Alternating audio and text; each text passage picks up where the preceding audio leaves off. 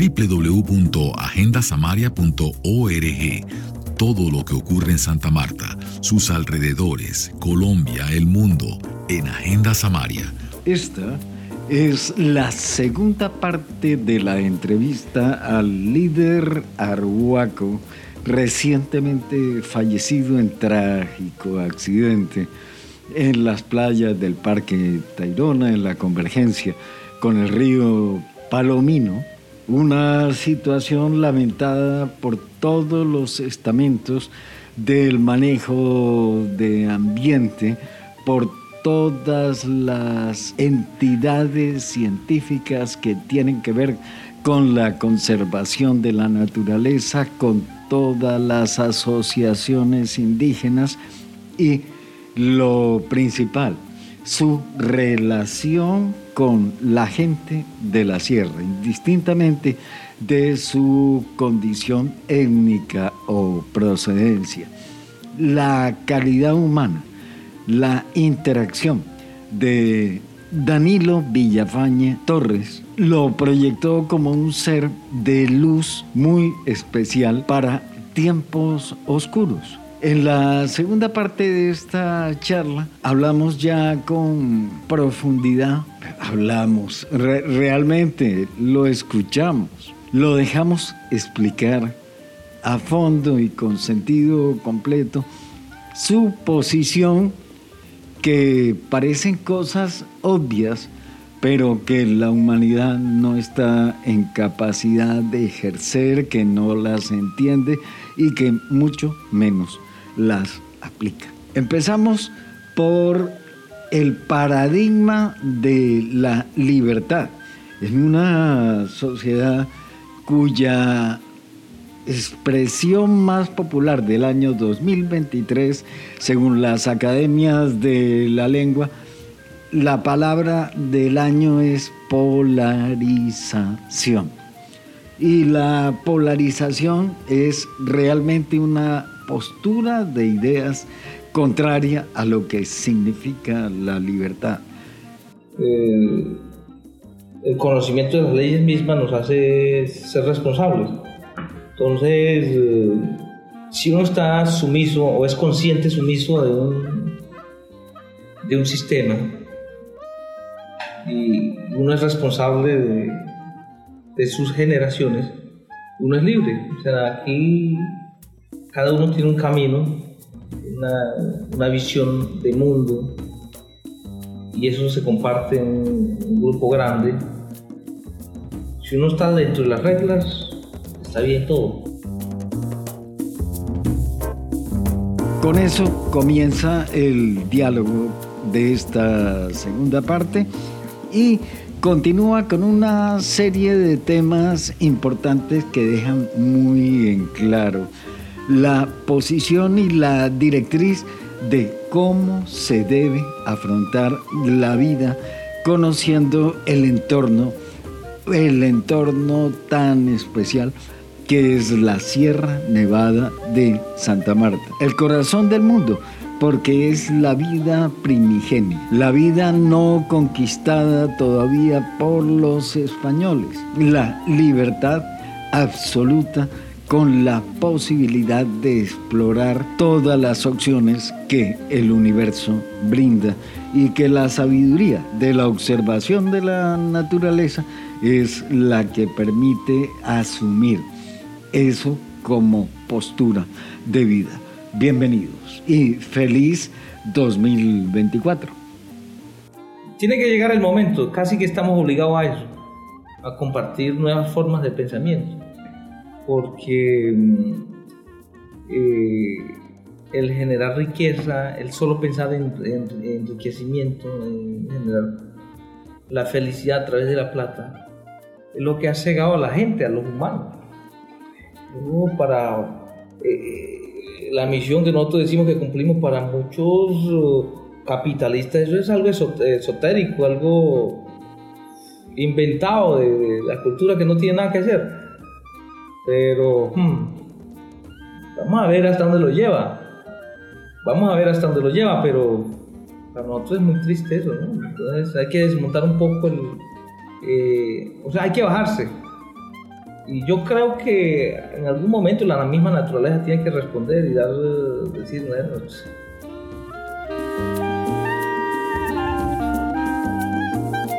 Tú puedes patrocinar las producciones de Agenda Samaria. En el botón rojo de Patreon hay varias opciones de auspicio y una categoría especial para imprimir un póster con imágenes exclusivas de Agenda Samaria, entre otras opciones. Haz clic en el botón rojo de Patreon que encuentras en nuestra web agendasamaria.org.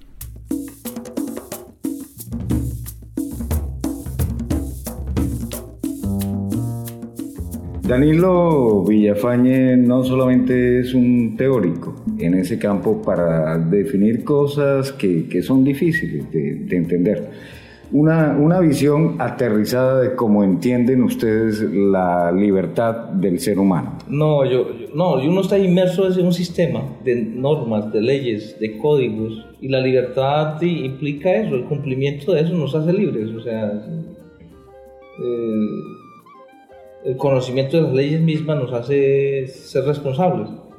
Entonces, eh, si uno está sumiso o es consciente sumiso de un, de un sistema y uno es responsable de, de sus generaciones, uno es libre. O sea, aquí cada uno tiene un camino, una, una visión de mundo y eso se comparte en un grupo grande si uno está dentro de las reglas, está bien todo. Y yo creo, la libertad es eso, la libertad no es el libre albedrío de, por ejemplo, libertad de culto. Yo creo lo que, pues, si fuera en, el caso nuestro, aquí, aquí puede venir practicante del satanismo, aquí puede, no, la libertad no es eso, la libertad es, es construir una sociedad en donde eh, respetemos el orden natural de las cosas y estemos sumisos al cumplimiento de sus papeles. Para nosotros, cinco etapas importantes.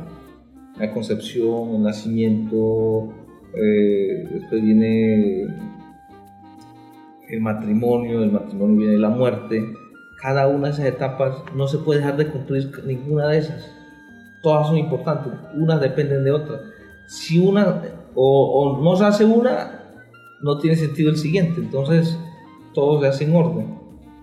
si nosotros conservamos esos métodos, esos mecanismos, o cumplimos esas normas, estamos seguros para, para dónde vamos. Y eso no se ha equivocado. Esas normas no se han equivocado nunca. son perennes, están ahí. No las hemos inventado nosotros. Están ahí en la naturaleza. La naturaleza misma define qué es lo que hay que hacer. La naturaleza lo entiende el concepto de ecología actual como un sistema viviente, autónomo, en donde sobrevive la especie más inteligente y la que mejor se adapta a su entorno. Entonces, en ese orden de ideas, ¿por qué, ¿por qué tienden las culturas sabias, indígenas, autóctonas a desaparecer? ¿Por qué pueden estar en peligro de extinción? Bueno, nosotros asumimos eh, en el presente lo siguiente. Antes había una presión muy fuerte. Desde, desde la Constitución Nacional, por ejemplo, la Ley 89 de 1890, de 1890, decía en el primer artículo, los salvajes que se vayan reduciendo la vida civil serán gobernadas por las autoridades eclesiásticas. ¿De 1890? No la del 86. No, no, no. Entonces, eso, esa ley fue vigente hasta, el, hasta la constitución del 91. Imagínense. Entonces, eh, sabemos que había presión muy fuerte, había una política de abolición de culturas, pero hoy en día decimos, no, hoy en día, bueno, hay una constitución que, que reconoce que, que, eh, que este país es multiétnico, pluricultural.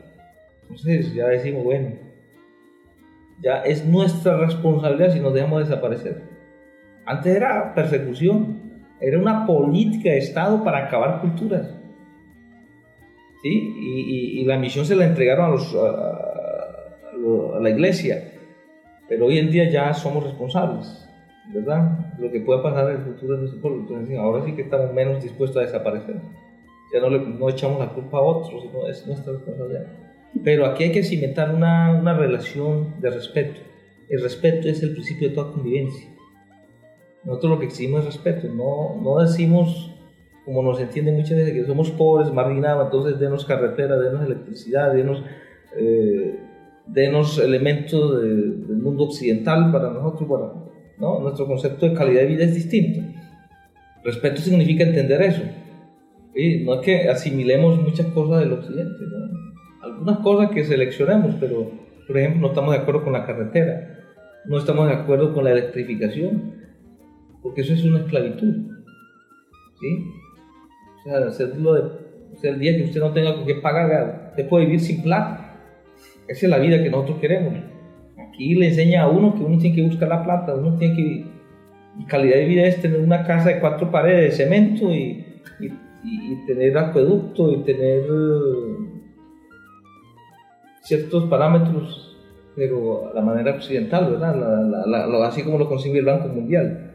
Entonces, eh, hay presión muy fuerte, no es fácil.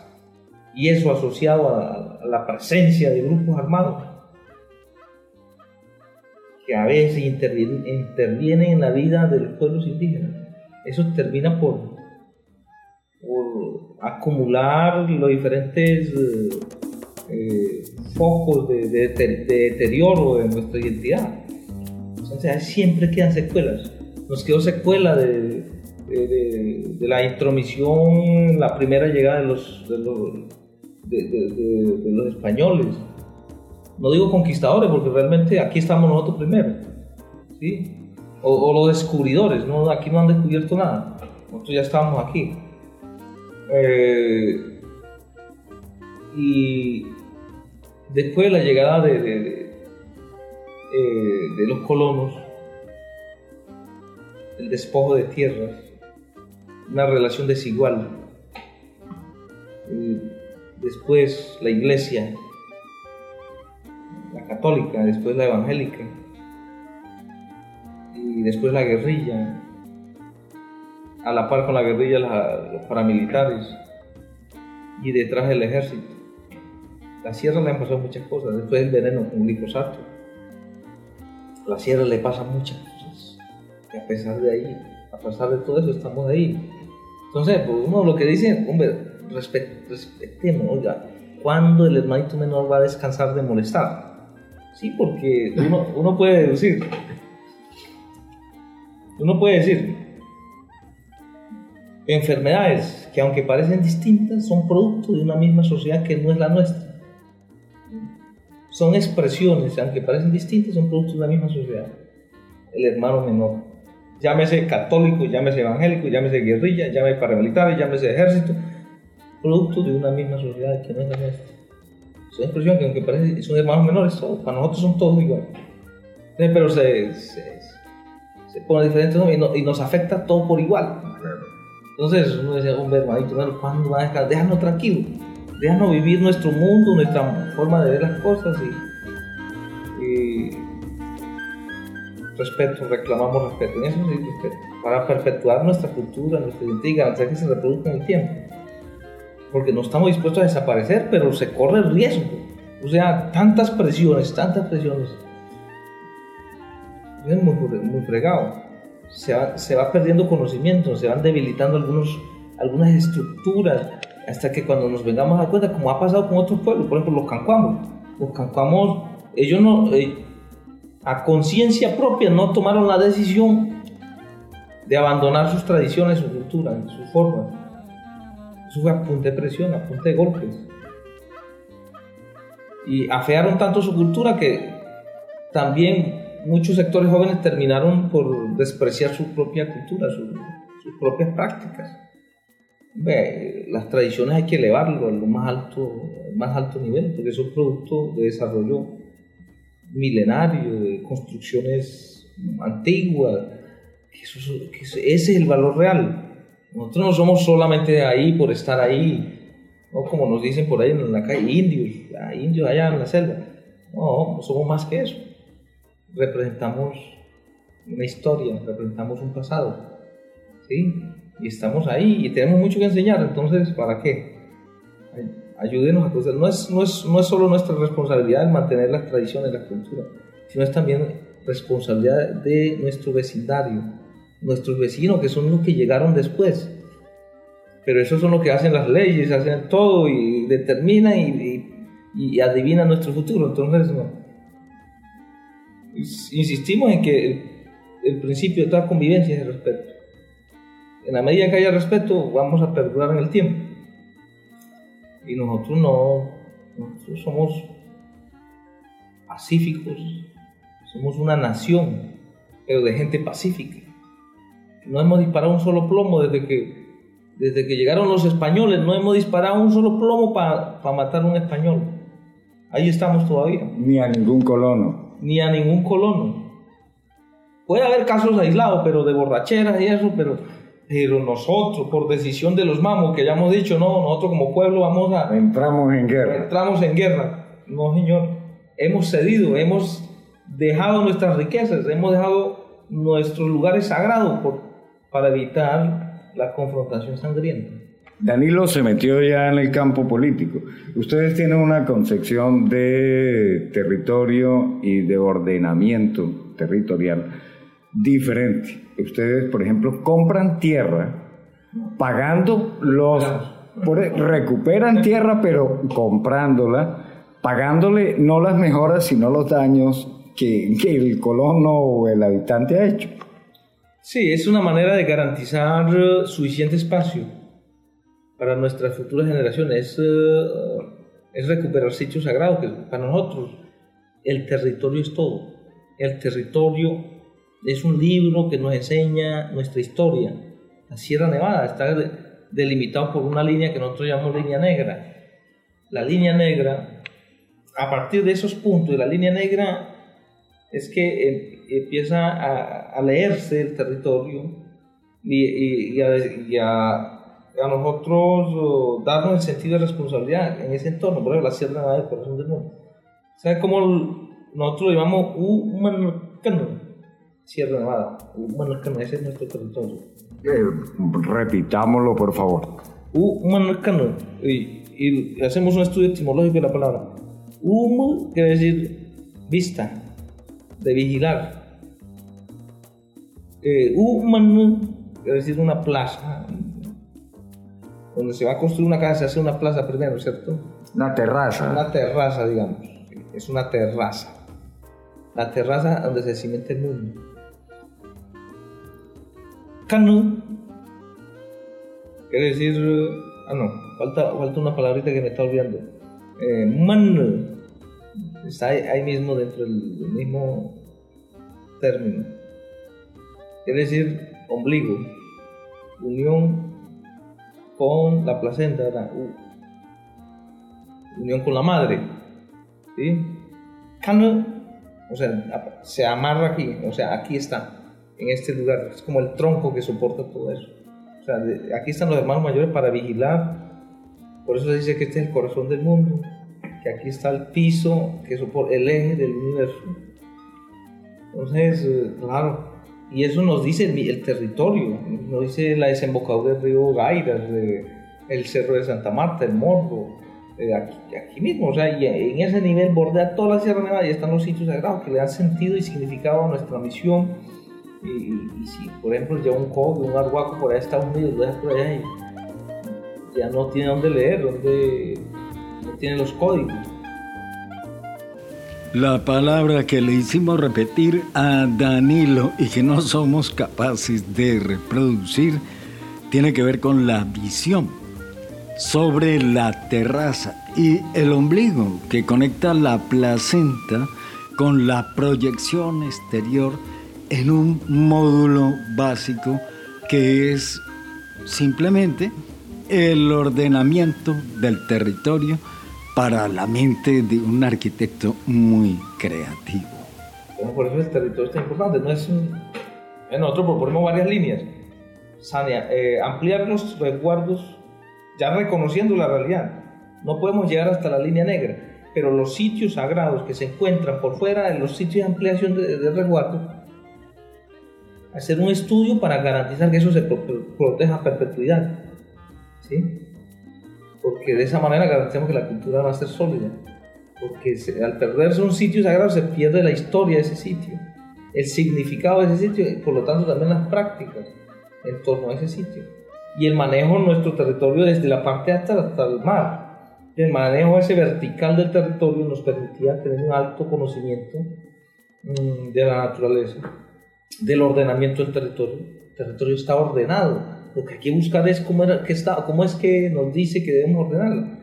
Entonces, cuando se habla, por ejemplo, bueno, metido otra vez en política, por ejemplo, las diferentes instancias de planificación. Vamos a ordenar el territorio, el ordenamiento del territorio Sierra Nevada. Eso se lo inventa, eso se sentó un técnico en un computador y diseñó todo lo que va a hacer la sierra. Entonces, ahí decimos un momentico, la sierra está ordenada de esta manera, entonces respetemos esos, parámetros tradicionales, rescatémoslo, que eso es beneficioso para todo el mundo, es una manera antigua de cómo se venía manejando el territorio. ¿por qué no da cosas nuevas? Entonces, rescatemos eso, valorémoslo y, y, y implementémoslo. Entonces, hay mucho que trabajar, hay mucho que trabajar ahí en ese, tema. Bueno, pero acaba de llegar de Bogotá de un, de un encuentro, de una reunión nacional indígena. Eh, ¿Qué conclusiones eh, podríamos extraer de, esa, de ese encuentro? Bueno, yo estuve en la Comisión Nacional de Territorio, es una instancia creada por decreto eh, en donde se atiende las necesidades de territorios para pueblos indígenas en el país. Hay 84 pueblos indígenas en el país. Eh, hay cerca de 700 resguardos. Hay muchos resguardos. Al interior del resguardo, de muchos, hay colonos todavía. Hay que sanearlos, hay que comprarle. Es una obligación del gobierno. Sanear esos resguardos. Comprarle a los colonos que están ahí eh, las mejoras que tengan. Pero vean lo triste. Para todo el país el gobierno nacional dispuso solo mil millones de pesos. Mil millones de pesos nomás. ¿Y sabe cuánto vale sanear la totalidad del resguardo en la sierra? 60 mil millones de pesos. O sea, cuenta mal sacada, pero ese es más o menos el estimativo que nosotros tenemos de, de acuerdo al censo. La apropiación, la disponibilidad del gobierno son mil millones de pesos. Para todo el país para todo el país. Y solamente ustedes en un estimativo así muy rápido necesitarían 60 mil millones. Exactamente. Entonces uno lo que puede concluir es que hay una discriminación en la distribución del presupuesto nacional. El gobierno actual no está interesado en la consolidación territorial del pueblo indígena. Incluso hay sectores que dicen que mucha tierra para indígenas. Los indígenas no explotan la tierra es que cuál mucha tierra, es lo poco que nos ha quedado. Es lo poco que nos ha quedado realmente. Y no, pero el valor no reside ahí. El valor reside en, eh, en la riqueza que se está guardando ahí para todos los colombianos. Bueno, a este respecto usted expresó un concepto que me llamó mucho la atención sobre el desarrollo sostenible que se maneja en la modernidad. ¿Cómo lo ven ustedes? No, nosotros, bueno, la poca experiencia que nosotros tenemos eh, de discusión en, este tema, eh, lo primero que hemos hecho es rechazar todo tipo de proyectos que tenga que ver con desarrollo sostenible. Porque el paradigma es eh, generar riqueza, reducir la pobreza. incluso sectores ambientalistas hablan de que los pobres son los que están destruyendo el medio ambiente. Entonces, nosotros decimos no desarrollo eh, o, las sostenibilidades son las que han practicado los pueblos aborígenes durante miles de años. ¿En qué manos ha estado la sierra? ¿En qué manos estuvo bien? En manos de los, de los pobladores tradicionales. Entonces, por ejemplo, el macizo, hablemos de Sierra Nevada. Por ejemplo, ¿en qué manos debe estar la sierra? Para que siga eh, o continúe manteniéndose la riqueza que tiene, como el agua. Pero depende de la altura de la nieve. Tenemos entendido que antes estaba a 2.000 metros la nieve, a 2.000 metros de altura. Ahora va como en, qué altura? El pico nevado. Eso ha disminuido, depende de la época en que lo veas. En tiempo de lluvia tiene bastante nieve. Pero ese no es el caso. El caso es que la deforestación, eh, la tumba, la quema, la ganadería eh, y la presencia de colonos y, nosotros nos hemos replegado en la parte alta. Era, para nosotros era prohibido vivir allá, pero por la reducción del territorio muchos pasaron a vivir arriba y eso ha traído consecuencias. Entonces, eh, no, pero nosotros tenemos otra, otra, otra literatura. Para nosotros, si hay bosque, hay agua. El bosque es como el vestido de, de las cuencas. Usted lo desnuda y le toca esconderse. Lo mismo, le quitan la montaña al agua y se, se esconde, se va, se pierde. Entonces así es, así como lo vemos. Entonces recuperar los bosques, mantener los bosques, hace que, agua, que, haya, que el agua fluya permanentemente. ¿Sí? Pero otros están pensando hacer represa para reservar aguas. Nosotros decimos, no, está muy equivocado. Esos moles de cemento no, no generan agua. Lo que genera agua son los árboles que le dan sombra, que le, dan alegría a, las montañas.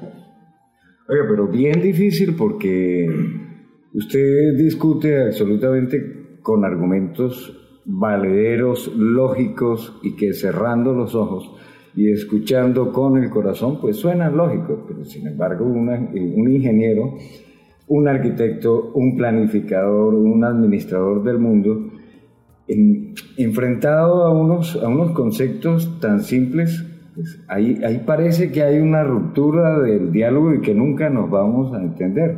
Nunca va a haber una era de armonía en el planeta donde pueda subsistir el conocimiento con la aparente modernidad. ¿Hay algún punto de encuentro donde usted cree, ustedes vislumbran ese, ese momento de claridad mental de, de la humanidad?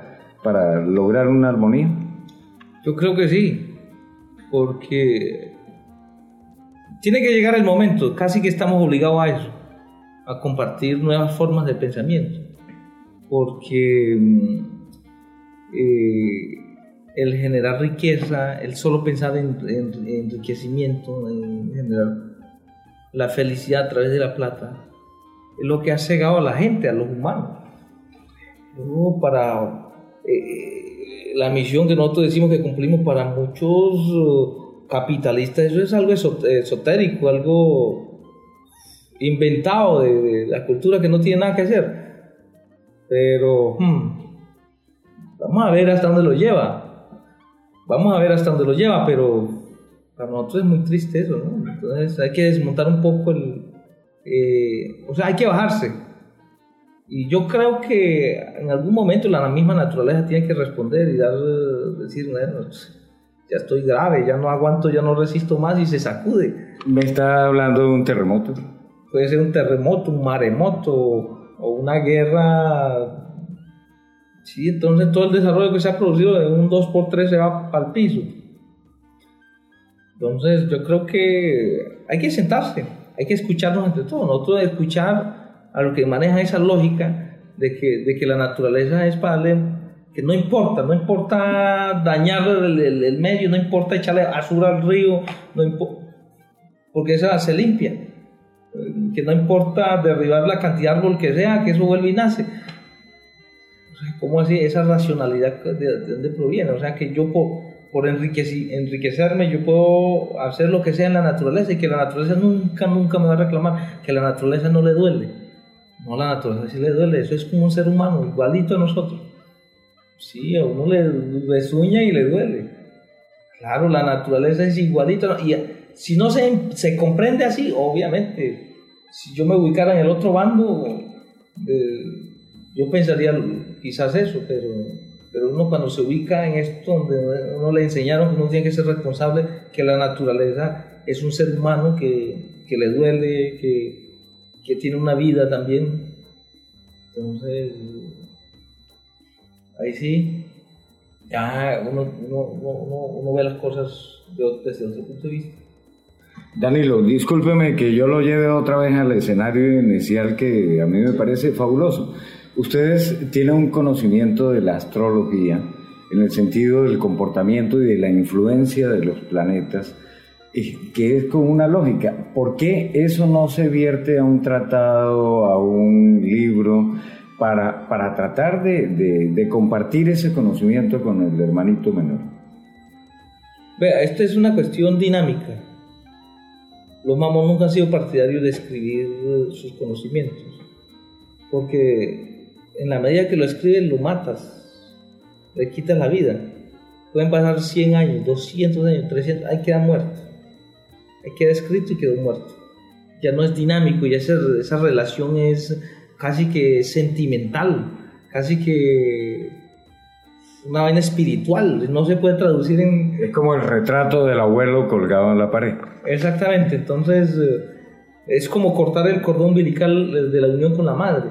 Por ejemplo, un mamo se sienta con su buncueca, es un elemento con el cual el mamo eh, consulta, eh, consulta eh, espiritual. ¿Cómo es ese elemento? Disculpe. No, eso es una, a través de una tumba, las burbujas de una tumba, ese es Yatukwa. La ceremonia del agua y las piedras. Exactamente, una, una, una, taza de agua, pues, tumba la tumba la burbuja que genera, esa es la que va hablando. Y lo mismo, en el caso de Arhuaco es el, el, golpe, el golpecito, el sonido de los golpes de una mochila en una, una banquita de madera pequeña. Ahí hay una comunicación. Entonces, esa es una relación eh, antigua y presente. Si se escribe, eso no se puede escribir. Sería imposible. Y lo estaría matando. Ya no hay esa conexión, ese dinamismo que mueve las cosas, ni, ni esa por ejemplo, se vulgariza. Todo lo que se escribe se vulgariza. ¿y en qué momento la cultura de la coca, que suerte o no sabemos si desgracia, eh, termina cambiando la economía de esta zona del mundo, creando los problemas de violencia, de territorio? En la sierra y una planta que para ustedes es sagrada se convierte como en su principal sino de polo de, atracción de todo tipo de, eventos, buenos y malos. A la coca hay que darle un, uso adecuado o respetuoso. Por ejemplo, no solamente para cocaína y para los, eh, para los narcotraficantes, no. La sociedad común y corriente puede empezar a usar la coca por ejemplo, el presidente de Bolivia, Evo Morales, está proponiendo eh, utilizar la coca para muchas cosas. Para... Pero nadie la ha patentado que usted sepa ahora y que tenga la, la propiedad ahora con el cuento del TLC, ¿no? No, no la conozco, pero puede haber. Por ejemplo, los indígenas del Cauca la están utilizando, están haciendo gaseosas de, coca. Eh, tienen, tienen... Aromáticas, bebidas no, tienen bebidas, tienen para bebidas aromáticas también, pero también están haciendo gaseosas. O sea, tienen el NASA Edge, que es eh, un empaque eh, de 30 bolsitas para té, coca. Nosotros, en la sierra, ¿qué podemos hacer? Bueno, estamos pensando traer la stevia. La stevia es un edulcorante natural que los indígenas guaraní cultivaban del Paraguay con límites Brasil cultivando, eh, no, se encontraba en la naturaleza. Eh, eh, y, aprendieron el uso de esta planta para endulzar, para curar enfermedades. Y hoy en día los japoneses consumen el 40% de dulce a base de stevia. Una planta que debe reemplazar, que sustituye el azúcar. Entonces en la sierra podemos cultivar eso. En vez de coca, cultivar stevia para, para los que sufren de diabetes, para los que sufren de hipertensión, mezclado con coca, con hoja de coca. Ser eh, stevia, y coca, o ayu, no coca, ayu, como lo llamamos nosotros. Y eso se puede sacar al mercado. Ya nosotros estamos en ese proceso. ¿Cómo, ¿Cómo, es esa planta? Bueno, eh, la stevia es una planta ah, eh, muy delicada. Tiene una altura de 80 a 100 centímetros. Eh, se cultivan se cultiva en hileras, en parte plana y tiene que tener frecuentemente agua. tiene que tener un reguío frecuente porque no está en su hábitat natural. No es como la coca, la coca usted la siembra en cualquier parte y eso pega, el ayo. Para la sierra puede ser muy apropiado traerla stevia porque no se va a expandir, no va a venir no va a venir alguien con mucha plata y la va a cultivar el sol, sino para pequeños campesinos, pequeños colonos, que en vez de sembrar coca, se le dice, bueno, sembremos stevia y se le compra y se le abre un mercado afuera y se vende la hoja eh, prensada o mientras se consigue la máquina para procesarla, porque hay que extraer la estebiócido, que es una sustancia que contiene la planta, eh, pero eso se hace a través de un proceso industrial. industrial. Y es donde está el edulcorante. Y es donde está el edulcorante, pero la planta se puede utilizar en hoja. Esta charla, que puede calificarse de magistral en términos académicos, realmente es eso, acompañarlo en los momentos iniciales de 2024, ojalá al lado de una fogata mirando las estrellas, para conectarse con el pensamiento de un ser que nos dejó físicamente, pero al mismo tiempo sus palabras siguen surfeando sobre la necesidad de adoptar un cambio. Muchas gracias Danilo Villafañe Torres. Un sentimiento de pesar para el pueblo arhuaco, para su hermana que tiene la misma lucidez mental y profesional. Y será la continuación de esta voz. Ya, hay varios documentos de ella eh, participando en coloquios en la Universidad del Magdalena. Y acá tenemos uno en Agenda Samaria que habla con un matemático británico. Pero bueno, la idea es escuchar la palabra de Danilo en una noche fugaz donde amanece el 2024 y ojalá podemos cambiar de palabra y no sea polarización, sino entendimiento. Eso quería Danilo, así nos lo dijo varias veces en la entrevista. Muchas gracias eh, a usted y muchas gracias a todos los amarios por escuchar algo, algo de nosotros. Yo creo que es el momento de hablar, de dialogar. Creo que hay que abrirse al diálogo, al diálogo no solamente a los papeles. Tenemos que empezar a entender por los oídos, no solo por los ojos. Eso que diría yo. La música de este podcast es una creación del poeta, escritor y compositor samario Fernando Linero Montes. Feliz 2024.